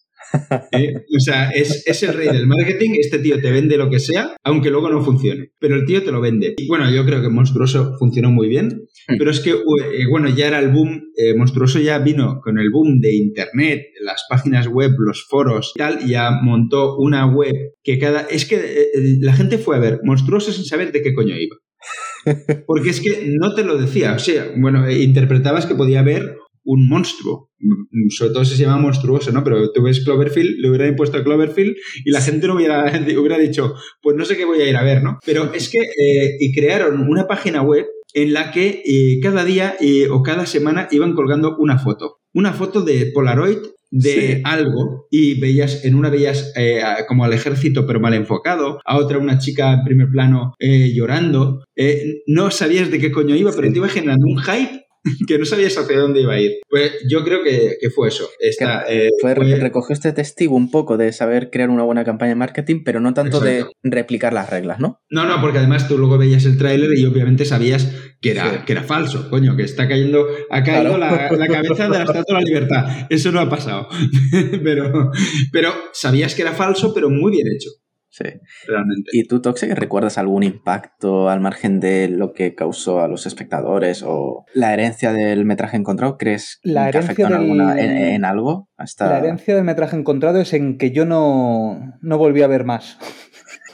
Hasta que llegó Cloverfield, que sí que es verdad que la, que la vi, pero bueno, tampoco es terror tan como sería la bruja de Blaine, al menos que yo recuerde. Eh, Pero es que a mí, bueno, ya sabes que el terror no es mi, no es mi género favorito. Ojo, que en el último, los últimos dos años, desde que tengo el podcast, he visto muchísimo más. Contigo estaban varios, Alex, de, de estos de, de pelis de terror. Y me está empezando a gustar cada vez más, ¿eh? tengo que decirlo. Pero claro, no, no tengo ni idea. No tengo ni idea del impacto que, que pudo tener en, en, la sociedad. Sí que sé, pues, Paranormal, Paranormal Activity, Rec y tal, que sí que eh, se pusieron como muy de moda y tal. Que no sé si Paranormal Activity es metraje encontrado. Sí, sí. ¿Sí? sí, sí. Innovó por el tema de las videocámaras. De... Lo, es, es, metraje encontra, es metraje encontrado por los de Prosegur, cuando revisan sí. las cámaras. y Además, eh, Xavi, bueno, Toxic, ¿tú la has visto? La primera de Paranormal. No, y no me interesa. Eh... Es que a mí, ¿ves? Cuando ya es tan paranormal, o sea, ya te lo están diciendo en el título de la, de la peli, es que es paranormal, ya me tira para atrás. No. Pues eh, en una de las escenas, ya creo que del final, la mujer del protagonista se queda también parada con la vista perdida o algo así, eh, mientras el marido duerme o cuando ya está sola en la casa. Pero se queda parada en un momento como ida. Sí ¿Crees que pudo ser un pequeño homenaje a, a este plano final del proyecto La Bruja de Blair? Eh, obviamente evolucionado. Claro, es, distinto, es, es, distinto, por la, por la, posición de la mujer, porque la mujer está viendo al, eh, está mirando al marido, ¿no? Pero hmm. obviamente eh, es algo que te hace estarte mirando ese, ese, punto, ¿no? Porque esta película, la del proyecto de la Bruja, eh, perdón, la de Paranormal Activity, es tú estás viendo una cámara fija y, el, y consiste en adivinar ¿qué se va a mover? ¿Se va a mover el vaso o la cortina o va a haber una pisada en algún lado? Sí, sí, sí, es, es, un juego, es que es más un juego que una, que una, peli, ¿no? Pero es eso, pero es que abrió una veda y ahora, de hecho, ¿sabéis dónde vuelve a haber metraje encontrado? A tope, en Internet, en, o sea, falsos metrajes encontrados en YouTube. Eh, por ejemplo, eh, eh, todo esto del Slenderman, sí.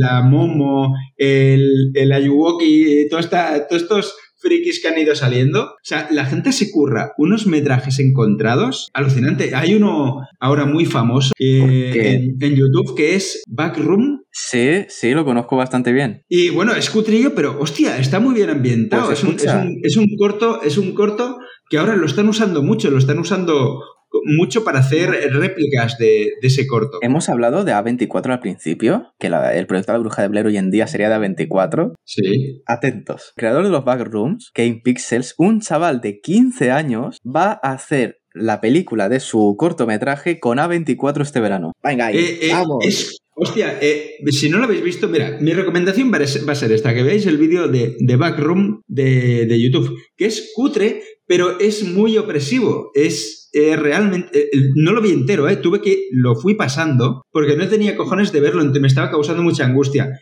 Y es muy corto, son. No sé si son nueve minutos o. ¿De o así. backrooms? ¿De backrooms en plural o backroom? Es que tengo uno aquí delante. Kane, Kane Pixels. Kane Pixels es el ideador de, de, todo esto y tiene varios. Tiene varios vídeos. Ah, ¿no es el de Kane Parsons? Parsons. No, es que luego han, sacado, luego han sacado el videojuego. Es que luego han sacado un videojuego. Sí, han sacado ah, vale, muchos vale. videojuegos de, de, eso. Oye, pues luego me lo, me lo, decís exactamente cuál es y así luego me veo. Que eso me interesa. Pues de sí Backrooms. De Backrooms, Phone Footage, verás.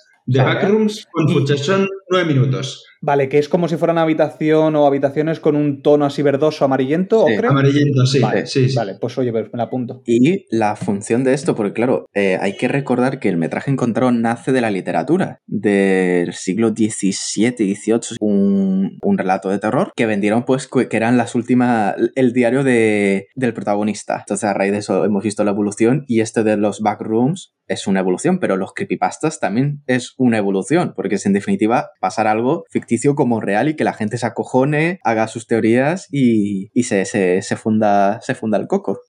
Lo dicho, tenemos el backroom, que aprovecha el concepto psicológico de los espacios liminales, básicamente uh, es, eh, sitios corrientes, supermercados, piscinas, calles incluso vacías totalmente. Sitios mm. donde antes hablaba de personas, no hay nada. Y muchos se valen de eso, no ponen nada más. Es de eso, es generar malestar y darte sí. la sensación de que hay algo contigo, aunque no haya nada. Ahí es... te sugestionan, te saben sugestionar bien. Ahí yo sí. creo que es eso, si consiguen sugestionarte ya, te tienen, te tienen medido. Sí, y, y, lo que habéis comentado, el sonido, si tenemos en el proyecto de la Bruja de Blair el sonido, aquí el sonido también es pieza fundamental. La cámara en mano, cámara en mano. Es una herencia. Y no sé, chicos, si habéis visto como herencia de, del metraje encontrado los vídeos estos de personas que suben a TikTok de experiencias paranormales y, y cosas así. Sí. Eh, sí, y hay algunos muy currados. Es que realmente muy Con, con currados. o his- sea, buena historia detrás, sí, sí, sí.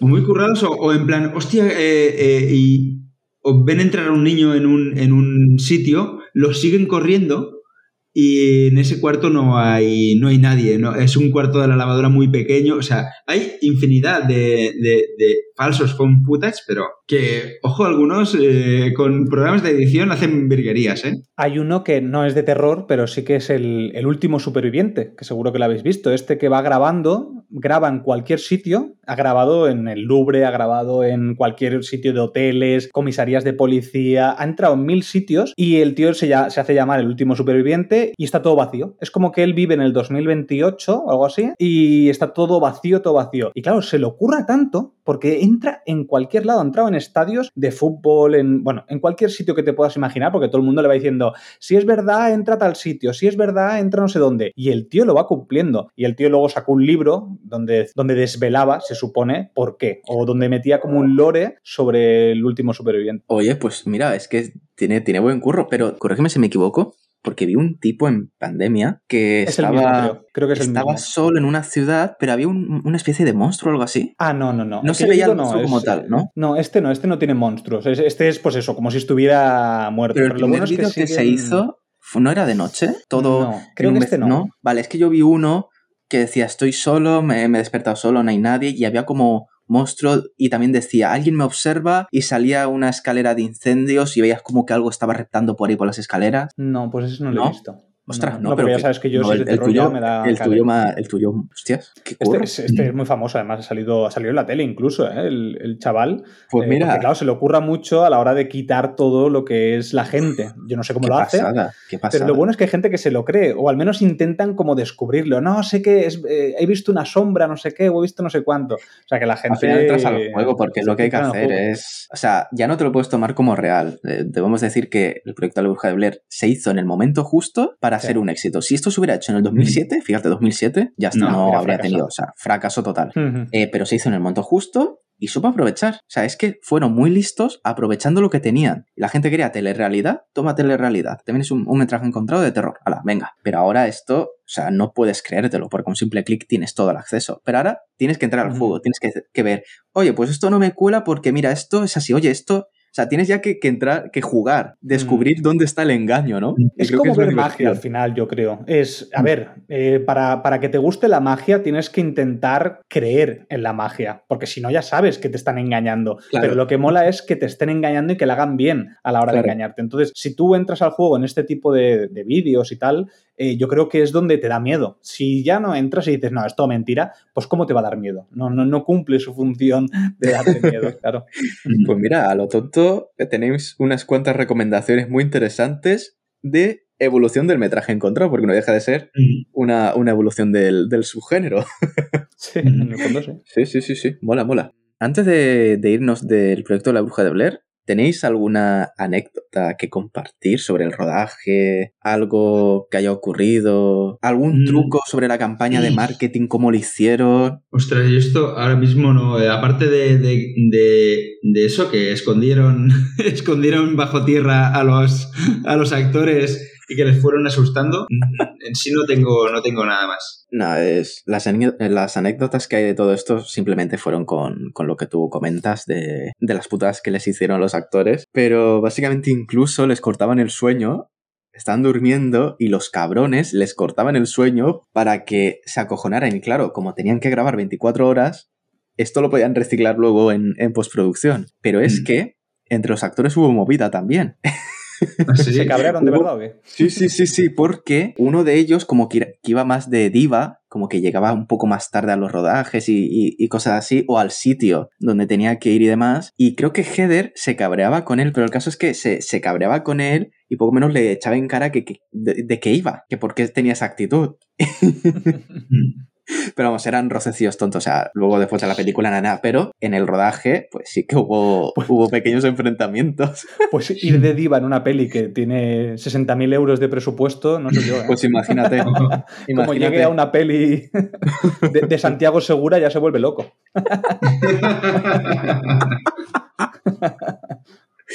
Pues eso, eso básicamente. Y el único contacto que tenían con los directores era por un walkie y ni eso. Porque decían, mira, tenéis este mapa, apuntad aquí. Aquí está esta banderita, aquí está esta, no sé qué, aquí, aquí. Aquí tenéis que ir. Os esperamos. Ostras, vea. Ya está. o sea, unos Iba- cabronazos. Y va el tío y patea el mapa. Y dice, toma por culo. Eso fue verdad. Hemos sustituido a los actores por réplicas. Pero es, es, es curioso, ¿eh? Porque desde el primer momento los directores dijeron, buscamos actores para un proyecto experimental, estas condiciones, ta, ta, ta. Fueron sinceros en todo momento. No había planificación, no había presupuesto, el guion era corto, fueron sinceros en todo momento. Y llegaron estos tres, y hasta 20 páginas, lo demás lo improvisáis. Oye, tenemos que hacer un metraje encontrado de estos, ¿eh? Lo grabamos nosotros. Pero en modo, nos da en- bien y todo. en modo, en modo eliminado o, o host. Pero tiene que encontrar a alguien, ¿eh? Si no, no, no mola. Eso, si no es no. Oye, se lo podemos subir a la nube. ¿Sabes? Cuando se termine de grabar, Sin sube a la nube. Exacto, sin saber de quién es y que vuele por ahí en el, en el internet. Podemos ir a donde me pasó aquello. Sé dónde es. Allí en, el Pirineo. A ver si encontramos al, al hombre fumador. Mira, ya tenemos guion. Ya tenemos guion para El hombre fumador. el hombre fumador con el maletero lleno de cadáveres. y los caballos. Madre mía. Bueno, pues una vez dicho esto del proyecto de la bruja de Blair, de la secuela, que no hace falta decir nada de la secuela, no pasa nada, no existe, no existe. Solo debo decir una cosilla a colación de lo que comentó Xavi del libro de su amigo. Lo utilizaron porque comentan la historia de Rusty Park, de la bruja, de lo que cometieron por la caza de de las brujas en Estados Unidos, la historia del pueblo, la historia del bosque, la casa, eh, lugares famosos dentro del bosque y, y demás. Yo creo que esto es lo único bueno de la película porque intentaron que la realidad fuera, nunca mejor dicho, creíble. Pero bueno, no tiene nada más la película. Los primeros 20 minutos sí creo que ya está. Y el remake aunque nos muestran a la propia bruja, creo que pierde esa magia de que tuvo la primera, pero bueno, son otros tiempos y supongo que intentar probar otras cosas. No sé si es precuela, no lo sé, sé que es una nueva entrega, que están los productores del original detrás, pero solo como productores ejecutivos, no tienen otra, otra función. No sé, eh, Toxic, ¿qué te esperas de, de ella? A ver, eh, yo creo que aquí lo tienen complicado. Es decir, un- una continuación o una secuela eh, ya pierde la magia de la primera, que por eso yo creo que también las secuelas eh, no tienen mucho sentido, porque no creas una historia nueva, ¿sabes? Entonces, al continuar lo mismo, ya entonces asumes que lo primero era una peli, cuando en verdad lo que mola o la manera de, de sugestionarte es pensar que no es una peli. Entonces, yo creo que el acierto sería si innovaran en algo. Es decir, si se adaptaran al siglo XXI. Pongo un ejemplo. Eh, imagínate que lo hacen en vertical, ¿vale? Eso para mí sería una innovación. Eh, ¿Por qué? Porque hoy en día todo se graba en vertical, ¿vale? Eh, eso ya sería algo nuevo. ¿Que no funcionaría? Probablemente. No creo que funcione muy bien porque en vertical hoy en día no lo puedes poner eh, en un cine, por ejemplo, pero bueno, si lo sacas en streaming y tal, pues lo puedes llegar a hacer algo así. Eh, o, por ejemplo, utilizar cosas como esto que acabo de decir de, innovar, eh, por ejemplo, con móviles, ¿sabes? Tener mucho más metraje, ¿sabes? Utilizar cámaras de móviles en- de cinco personas, por ejemplo, hacer un buen montaje, utilizarlo de una manera que pueda llegar a parecer realista, pero siendo una peli, ¿sabes? Entonces, es lo único que yo creo que puede funcionar. Si lo que quieren es simplemente ahondar en la historia, ahí es donde yo creo que va a fracasar, porque es que no... A mí lo que me interesa del proyecto de la bruja de Blade no es la historia, para mí la historia es lo de menos, para mí es cómo te meten en esa situación. Y eso volver a hacerlo en el, en el 2023, que tenemos 8.000 millones de cámaras y que hemos visto ya de todo, lo veo complicado que puedan sacar algo que interese a alguien. Así que veremos. ¿Y tú, Xavi? Que Pues yo lo que le pediría a la saga es que se dejen ya de phone footage y estas historias, porque esto ya nos lo han mostrado en la primera básicamente, y se centren en mostrarnos más del lore que ya crearon con, con lo que es el Rustin Park y, y lo que es la bruja, la bruja en sí, es decir, nos ponen esas semillas pues... eh, que extiendan a partir de ahí y que, bueno, que hagan pues una película al uso, normal y corriente, sin, sin lo que es eh, footage, pero con ese lore y ese guion que ya nos eh, intuyeron, pues que hagan una historia buena, guapa, bestia, como, como la actualización de Devil Dead, y que se centren en el terror puro, eh, slasher en el bosque, por ejemplo, o algo así, con, con la bruja o, o, el personaje este de, de, la cabaña. Algo así podrían, podrían hacer, que tienen para, para explayarse. Sí, sí, que sea peli peli. Sí. sí.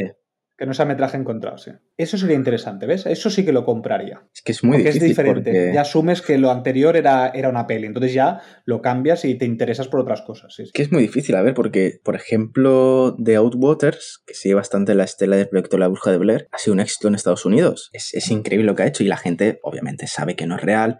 La gente ahora ya no puede ver metrajes encontrados, no te pueden hacer creer que algo es real. Muy, muy difícil, porque para eso te vas a TikTok, a Instagram y quizás puedes pensar que algo es real. Exacto. Pero si vas a una sala de cine, si vas a, a una plataforma y para ver un metraje encontrado, sabes que eso ya no es real. Te deben dar estímulos, pienso yo. O sea, te deben hacer una. Yo mezclaría el terror que tenemos ahora de Expediente Warren y yo qué sé. No sé, algo así, con el metraje encontrado de los móviles, porque las cosas evolucionan, ya no vas a tener una videocámara, vas a tener un móvil, cualquiera va a tener un móvil a su disposición, y haría algo más estimulante, con una atmósfera más terrorífica, con las reglas actuales, y, ya está, porque hay muchos metrajes encontrados que dan miedo porque se actualizan y porque les da estímulos. Tenemos encuentros paranormales, The Taking of Deborah Logan. Tenemos que me la vi ayer y me pareció bastante buena para lo que es The Death of a Blogger. Hay muchas películas de este estilo y la gente va a buscar estímulo, va a buscar imágenes que te resulten aterradoras. Entonces, yo creo que deben irse ya de, de esta, de este panorama de, de realidad y demás y deben ser ya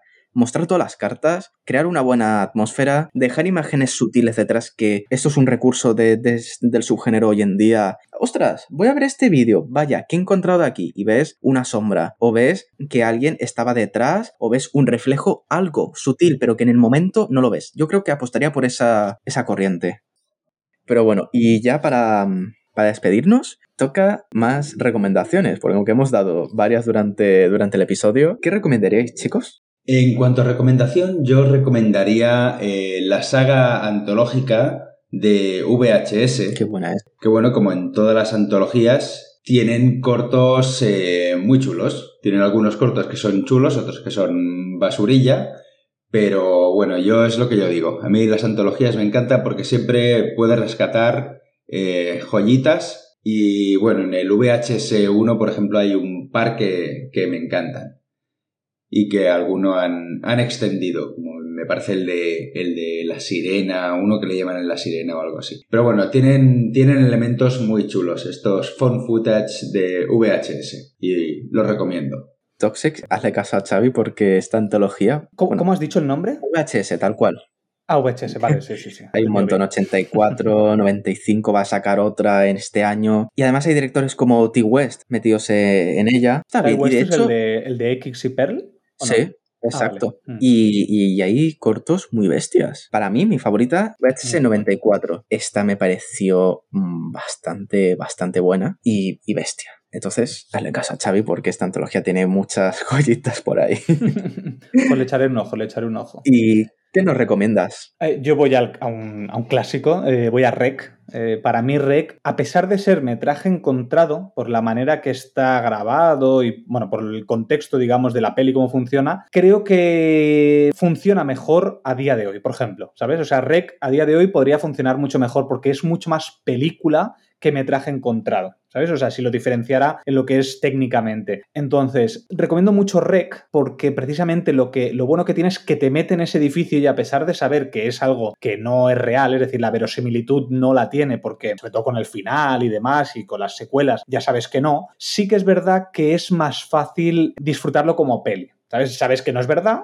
pero no importa. No es como la bruja de Blair, que sabe, si en el momento que ya sabes que no es verdad, es muy complicado que te, que te guste, sí. ¿sabes? O sea, tienes que poner mucho de tu parte. En cambio, no. Rec yo creo que es mucho más disfrutable casi para cualquier público más generalista que no a lo mejor el proyecto de la bruja de Blair. Estoy de acuerdo. El pack de las dos pelis. Sí, ya es más de acción esta, esta segunda, podemos decir Resident Evil, pero está muy bien. está muy bien, muy bien hecha y te amplían la historia. Y tiene muy buen guion muy buen guion, tanto, bueno, el guion técnico sobre todo, porque claro, es un edificio. Es difícil tú también contar una historia donde solamente tienes una escalera y tienes pisos. Entonces, cómo te están contando la historia técnicamente de dónde tienes que ir y que te sitúa muy bien, creo que funciona muy bien. Y desde distintas perspectivas. Tenemos la de los soldados y la de los chavales. Y de hecho, narices hay que valorar Rec porque si los estadounidenses hicieron su versión, por algo, por algo sería, no sé.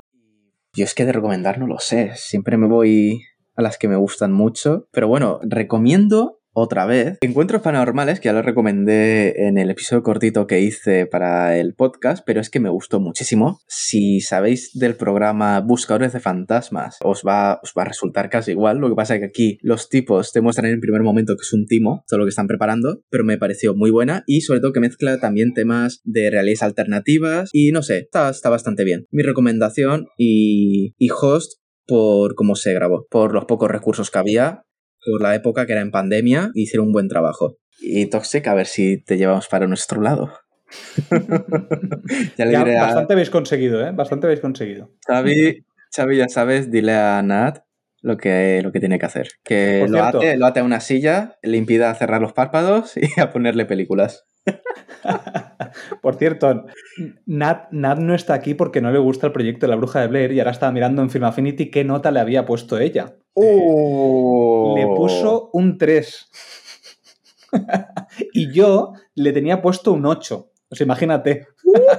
Porque a mí, claro, a mí eh, a nivel de favorito, pues me había encantado en su momento. No considero que a nivel técnico sea un 8, pero sí que a nivel de lo que yo sentí. Entonces le tengo mucho cariño a esta peli.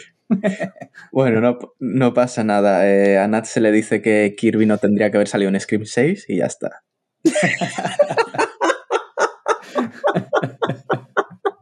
sí, sí, sí. Pues nada, chicos, es momento de terminar este episodio. Me lo he pasado bastante bien, la verdad. Sobre todo de una película que reúne tan, tanto a gente que la odia como que le gusta. No hay término medio, creo yo. Yo creo que o te gusta o, o la odias. A día de hoy habría más gente que no le gustara, pero en su momento es lo que, lo que cuenta. Hay que evaluarla por su contexto. Así que chicos, muchísimas gracias por aportar vuestros grandes conocimientos sobre, sobre el cine, que para eso os he traído, bueno, para explotaros. Así que pues nada chicos, un placer teneros otra vez en, en Videojueguistas y obviamente cuando queráis soy todo vuestro. ya te llamaremos, no te preocupes. uy, uy, ese ya te llamaremos. Uy, Ya, ya te llamaremos. Adiós. No.